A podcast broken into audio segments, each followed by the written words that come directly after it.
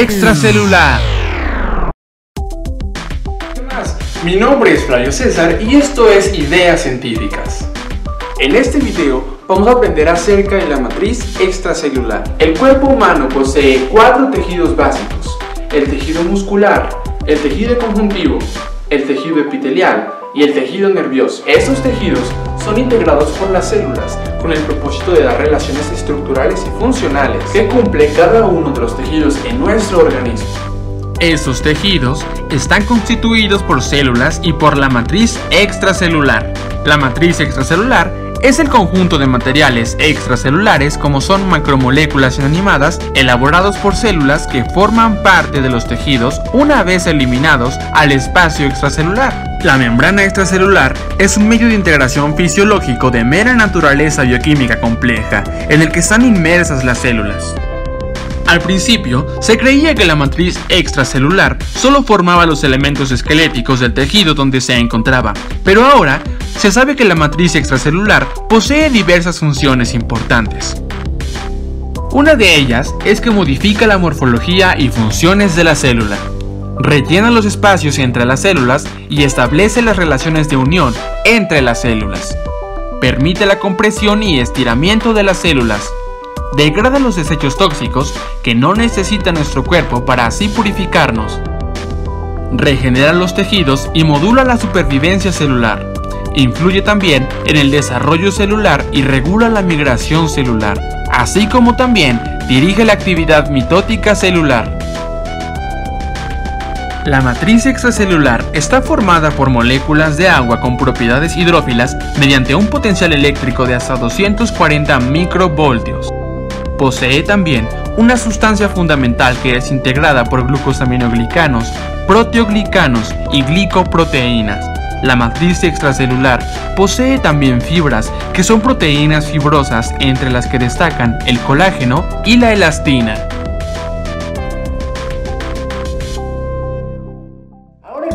La integración de la matriz extracelular, es hora de saber a detalle cada uno de sus componentes estructurales. El agua es el disolvente en el que están disueltas o suspendidas las sustancias necesarias para la existencia de la célula. La vida tal como la conocemos depende de las singulares propiedades físico-químicas del agua. La sustancia fundamental es un conjunto de proteínas sobre las cuales se fijan las sales minerales para formar diferentes tejidos conectivos. Uno de ellos es el tejido conjuntivo reticular o el tejido conjuntivo adiposo. En combinación con las fibras de colágeno, elastina y reticulina, forman a la matriz extracelular. La sustancia fundamental es un gel turgente amorfo y acuoso, que comprende tres tipos de macromoléculas formadas por pectina e hidratos de carbono. La sustancia fundamental baña a las células y tiene diversas funciones, entre ellas el intercambio de nutrientes entre el plasma sanguíneo y las células. El papel nutritivo lo proporciona el agua, las sales minerales y las proteínas que se encuentran en cantidades abundantes. La circulación de sustancias de señalización celular como son hormonas, neurotransmisores, citocinas y factores de crecimiento. La circulación de las células inmunes la protección contra impactos y compactaciones que los órganos pudieran sufrir y también está particularmente involucrada con la composición de los huesos y es un elemento principal para darles forma. Los proteoglicanos constituyen una familia de macromoléculas donde cada una de ellas está compuesta por un centro proteico al cual se unen de manera covalente los glucosaminoglicanos. Los proteoglicanos pueden tener un tamaño variable de unos 50.000 daltones, como es el caso del decorin y el beta-glucan, hasta 3 millones de daltones, como es el caso del agrecan.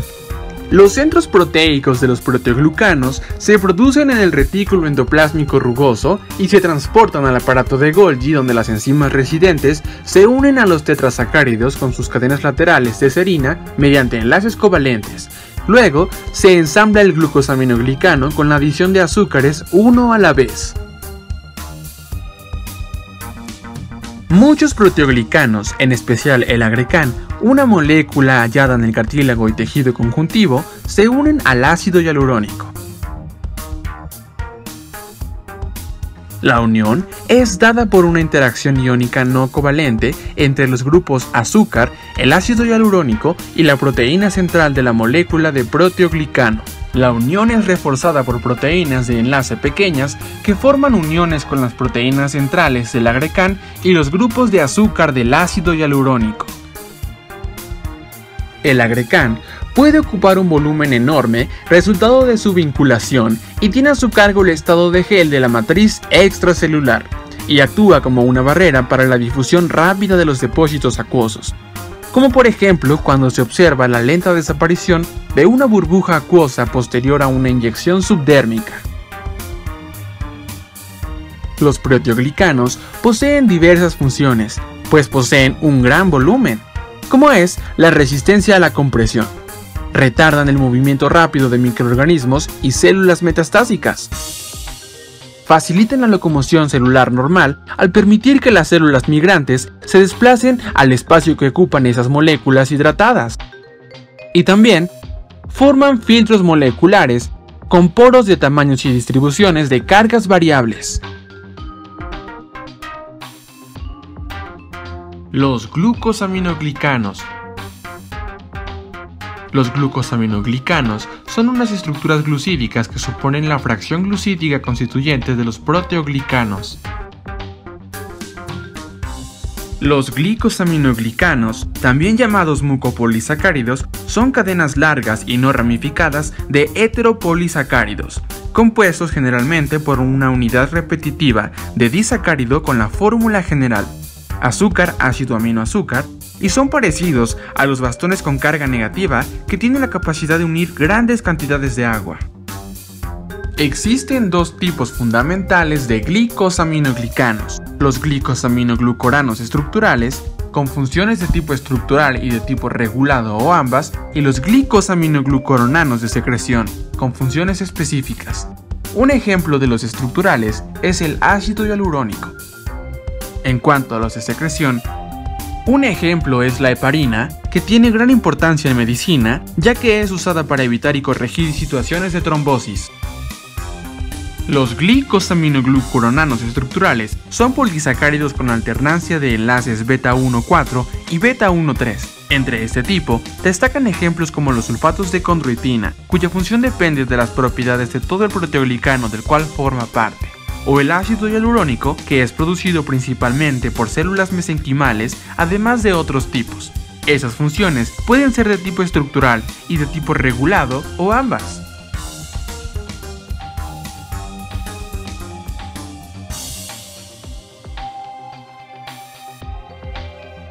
Los glicosaminoglucuronanos de secreción son polisacáridos con alternancia de enlaces alfa 1,4 y alfa 1,3 el más importante es la heparina, una secreción trombolítica, es decir, que impide la coagulación de la sangre y tiene una gran importancia en medicina, ya que es usada para evitar y corregir situaciones de trombosis. Los glucosaminoglicanos se encuentran en los tejidos conectivos cumpliendo varias funciones, como por ejemplo la de atraer y retener agua e iones de carga positiva. Los glicosaminoglicanos son compuestos tan hidratados que existen formando un gel. Estas características son idóneas para las funciones biológicas que realizan. Forman parte de los tejidos conectivos animales, con un importantísimo papel en la sustancia morfa fundamental de la matriz extracelular.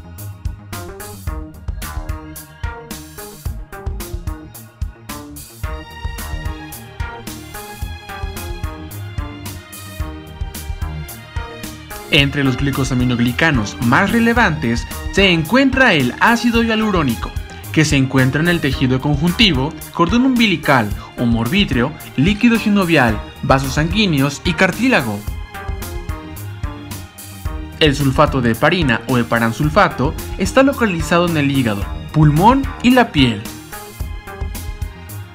El sulfato de condroitina o condroitin sulfato es hallado en tejidos óseos y cartilaginosos. y el sulfato de queratina o queratansulfato es encontrado en la córnea, discos intervertebrales y otros lugares. Las glicoproteínas. Las glicoproteínas son moléculas compuestas por una proteína unida a uno o varios glúcidos, simples o compuestos. Entre sus funciones más importantes destacan la estructural y el reconocimiento celular, cuando están presentes en la superficie de las membranas plasmáticas, también llamado como glucocálix. Las glucoproteínas están integradas normalmente por uno o más oligosacáridos unidos de modo covalente a cadenas laterales específicas de polipéptidos. Suelen tener un mayor porcentaje de proteínas que de glúcidos.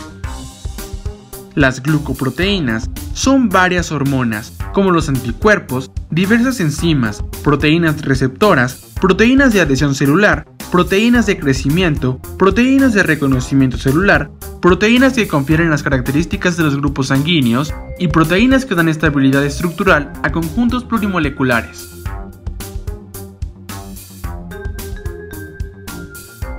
Pero, analicemos. ¿Cuál sería la razón de la presencia del glúcido? Una propuesta es que la fijación de azúcares a una proteína es la etiqueta química con la que se identifican las proteínas, destinadas a utilizarse fuera de la célula o en la trama membranosa de esta. Así, las proteínas que se conservarán y usarán en el citoplasma de la célula no están glicosiladas.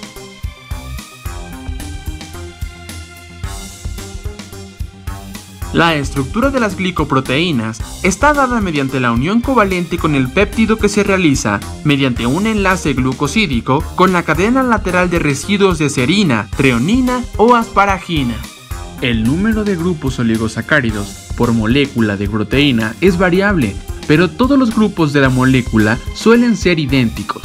Los azúcares más comunes en tales oligosacáridos son la D-galactosa, la D-glucosa, la D-manosa, la L-fucosa, la N-acetilglucosamina, entre otras. Entre los principales tipos de glicoproteínas se encuentra la fibronectina, Existen hasta 20 isoformas diferentes y una de ellas es la denominada fibronectina plasmática. La fibronectina plasmática es soluble y circula por la sangre donde parece incrementar la coagulación de la sangre, la cicatrización y la fagocitosis. La fibronectina se produce en células de tejido conjuntivo conocidas como fibroblastos. El resto se organiza en la superficie celular, depositándose en la matriz extracelular como fibrillas de fibronectina muy insolubles, con dímeros que presentan enlaces del sulfuro adicionales. Laminina. La laminina forma parte de la lámina basal asociada a otras proteínas como el colágeno, entactina, proteoglucanos y fibronectinas. Su función es la de anclar las células epiteliales a la lámina densa, pues tiene sitios de unión para moléculas de integrinas de la membrana plasmática de la base celular. Nidógeno. El nidógeno, anteriormente llamado entactina, es miembro de la familia de glicoproteínas de la lámina basal, donde reacciona con otros componentes como el perlecano, conectando las redes de colágeno tipo 4 y laminina entre sí. También puede jugar un papel en las interacciones celulares con la matriz extracelular. La tenacina se encuentra distribuida y limitada al tejido embrionario donde marca vías migratorias para células específicas. La condronesina y la osteonectina son similares a la fibronectina. La primera tiene sitios de unión para colágena tipo 2, sulfatos de condroitina, ácido hialurónico e integrinas de condroblastos y condrocitos. La osteonectina posee dominios para colágena tipo 1, proteoglucanos e integrinas de osteoblastos y osteocitos. Además, puede facilitar la unión de cristales de hidroxiapatita de calcio a colágena tipo 1 en el hueso. Un dato interesante es que los grupos sanguíneos dependen del tipo de glicoproteína que contiene la membrana de los eritrocitos. El grupo A tiene como oligosacárido una cadena de N-acetilgalactosamina, mientras que el grupo B tiene una cadena de galactosa y por lo tanto el grupo AB presenta los dos tipos de glicoproteínas, mientras que el grupo O carece de ambos. Para determinar el grupo sanguíneo se usan antisueros, que contienen anticuerpos que reconocen determinado tipo de glicoproteína. El antisuero A reconoce la glicoproteína A. El conocimiento del grupo sanguíneo es muy importante para hacer transfusiones, ya que las transfusiones de sangre entre grupos incompatibles pueden provocar una reacción inmunológica que puede desencadenar la hemólisis, anemia, fallo renal, choque circulatorio y la formación de coágulos que provocan infartos y trombosis cerebrales mortales. Ahora hablemos de las fibras. Las fibras son proteínas fibrosas y entre ellas las principales son la colágena y la elastina del tejido conjuntivo. Tienen propiedades bioquímicas y mecánicas distintivas como consecuencia de sus características estructurales. Las fibras de la matriz extracelular brindan la fuerza de tensión y elasticidad a esta sustancia. Los histólogos clásicos describieron tres tipos de fibras, con base en su morfología y reactividad con colorantes histológicos, colágena, reticulina y elastina. Al día de hoy, se sabe que en realidad las fibras reticulares son en verdad un tipo de fibras de colágena y muchos histólogos conservan el término fibras reticulares no solo por motivos históricos, sino también por conveniencia cuando describen órganos que poseen cantidades suficientes de esta variedad de colágena en particular. Las fibras de colágeno son secretadas por las células del tejido conjuntivo conocidos como los fibroblastos, así como otros tipos de células. El componente más abundante de la piel es la colágena y también de los huesos. Cubre un 25% de la masa total de proteínas en los mamíferos. Cuando el colágeno se desnaturaliza por ebullición y se deja enfriar manteniéndolo en una solución acuosa, se convierte en una sustancia muy conocida como la gelatina. Las fibras de colágena forman estructuras que resisten las fuerzas de tracción en la piel de los mamíferos y están organizadas como cestos de mimbre, lo que permite la oposición a las tracciones ejercidas desde múltiples direcciones.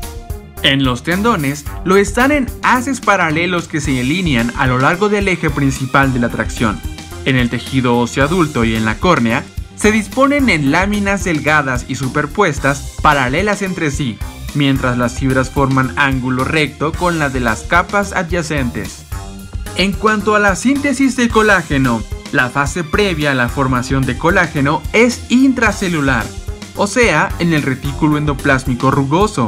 Series de tres aminoácidos se ensamblan en tándem formando cadenas de polipéptidos llamadas cadenas alfa, separadas entre sí a través de puentes de hidrógeno intramoleculares. Estas cadenas son muy ricas en prolina, lisina y glicina, fundamentales en la formación de la superhélice. Tres de estas cadenas alfa se ensamblan para formar una molécula de procolágeno en forma de triple espiral que se secreta al espacio extracelular donde se transforma en tropocolágeno, un colágeno ya maduro.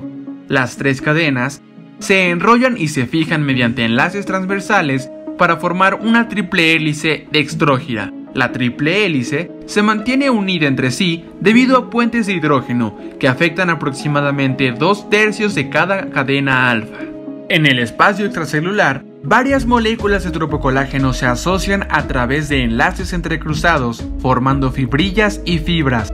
Una vez transportada fuera de la célula, se produce el fenómeno de alineación y maduración de las moléculas a tropocolágeno, en un proceso denominado fibrogénesis plasmar. Esta maduración no consiste sino en el fortalecimiento de los cruces intermoleculares y de ello dependen directamente las características mecánicas de cada tejido conjuntivo. Recordemos que durante la síntesis de proteínas, cada una de las cadenas polipéptidas es sintetizada por los ribosomas unidos a la membrana del retículo endoplásmico y luego son traslocadas al lumen del mismo en forma de grandes precursores, que son las procadenas alfa, presentando aminoácidos adicionales en los extremos amino y carboxilo terminales. En el retículo endoplásmico, los residuos de prolina y lisina son hidroxilados para luego ser glucosilados en el aparato de Golgi. Parece ser que estas hidroxilaciones son útiles para la formación de puentes de hidrógeno intercatenarios que ayudan a la estabilidad de la superhélice. Tras su secreción, los propéptidos de las moléculas de procolágeno son degradados mediante proteasas, convirtiéndolas en moléculas de tropocolágeno, asociándose en el espacio extracelular, formando las fibrillas de colágeno. Los tipos de colágeno. El colágeno, en lugar de ser una proteína única, se considera una familia de moléculas estrechamente relacionadas pero genéticamente distintas, y existen varios tipos de colágeno. El colágeno tipo 1, que es hallado abundantemente en la dermis, el hueso, el tendón, la dentina y la córnea, es sintetizada por fibroblastos, condroblastos y osteoblastos. Su función principal es la de resistencia al estiramiento. El colágeno tipo 2 es sintetizado por condroblastos y se halla sobre todo en el cartílago. Sin embargo, también puede presentarse en la córnea embrionaria y en la notocorda, en el núcleo pulposo y el humor vítreo del ojo. Su función principal es la resistencia a la presión intermitente. El colágeno tipo 3 es sintetizado por las células del músculo liso, fibroblastos y células glía, se le encuentra en abundancia en el tejido conjuntivo laxo, en las paredes de los vasos sanguíneos, la dermis de la piel y el estroma de varias glándulas. Su función principal es la de sostén de los órganos expandibles. El colágeno tipo 4 es el colágeno que forma la lámina basal que subyace a los epitelios y es sintetizado por las células epiteliales y endoteliales. Su función principal es la de sostén y filtración. El colágeno tipo 5 está presente en la mayoría del tejido intersticial y se asocia con el tipo 1. El colágeno tipo 6 está presente en la mayoría del tejido intersticial, sirve de anclaje de las células en su entorno y se asocia con el colágeno tipo 1. El colágeno tipo 7 es encontrado en la lámina basal el colágeno tipo 8 se encuentra en algunas células endoteliales. El colágeno tipo 9 se encuentra en el cartílago articular maduro e interactúa con el tipo 2. El colágeno tipo 10 está presente en cartílago hipertrófico y mineralizado. El colágeno tipo 11 se encuentra en el cartílago e interactúa con los tipos 2 y 9. El colágeno tipo 12 está presente en tejidos sometidos a altas tensiones como los tendones y ligamentos. Interactúa con los tipos 1 y 2. El colágeno tipo 13 es ampliamente encontrado como una proteína asociada a la membrana celular e interactúa con los tipos 1 y 3. El colágeno tipo 14 está aislado de la placenta y también es detectado en la médula ósea. El colágeno tipo 15 está presente en tejidos derivados del mesénquima. El colágeno tipo 16 tiene una íntima asociación con fibroblastos y células musculares lisas arteriales. No se asocia a fibrillas colágenas de tipo 1. El colágeno tipo 17 es un colágeno de transmembrana y no se halla habitualmente en la membrana plasmática de las células. El colágeno tipo 18 está presente en las membranas basales, epiteliales y vasculares. El colágeno tipo 19 se localiza en fibroblastos y en el hígado. El colágeno tipo 20 está presente en la córnea, el cartílago esternal y en los tendones. Y el colágeno tipo 21 es hallado en las encías, el músculo cardíaco y esquelético, así como en otros tejidos humanos con fibrillas de colágeno tipo 1. La elastina.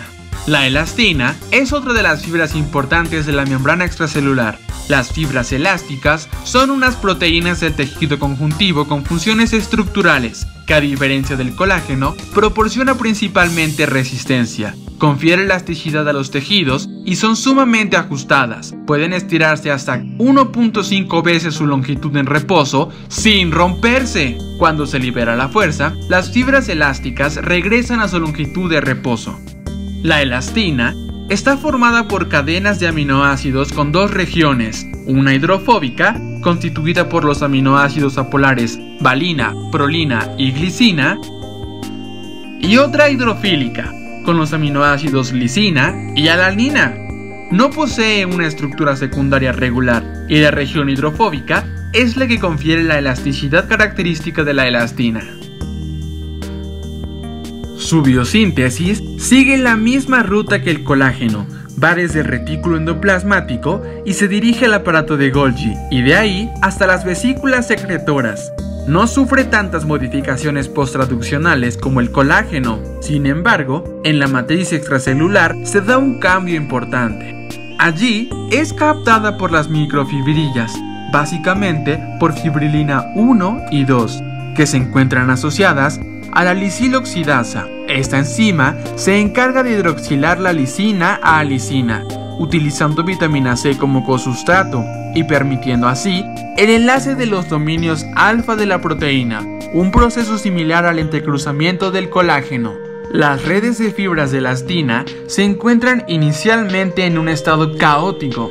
La tendencia a aumentar la entropía hace que al aplicar la fuerza sobre ellas se dé un ordenamiento de dichas fibras alcanzando un buen grado de compactación. Los fibroblastos de tejido conjuntivo y también las células de músculo liso de vasos sanguíneos elaboran las fibras elásticas que están compuestas de elastina. Ahora que sabes más acerca de la membrana extracelular, te invito a que lo compartas. No olvides que si tienes alguna duda, te leeremos en los comentarios. Suscríbete y sigamos haciendo ciencia. Mi nombre es Flavio César y esto fue Ideas Científicas, la ciencia a tu alcance.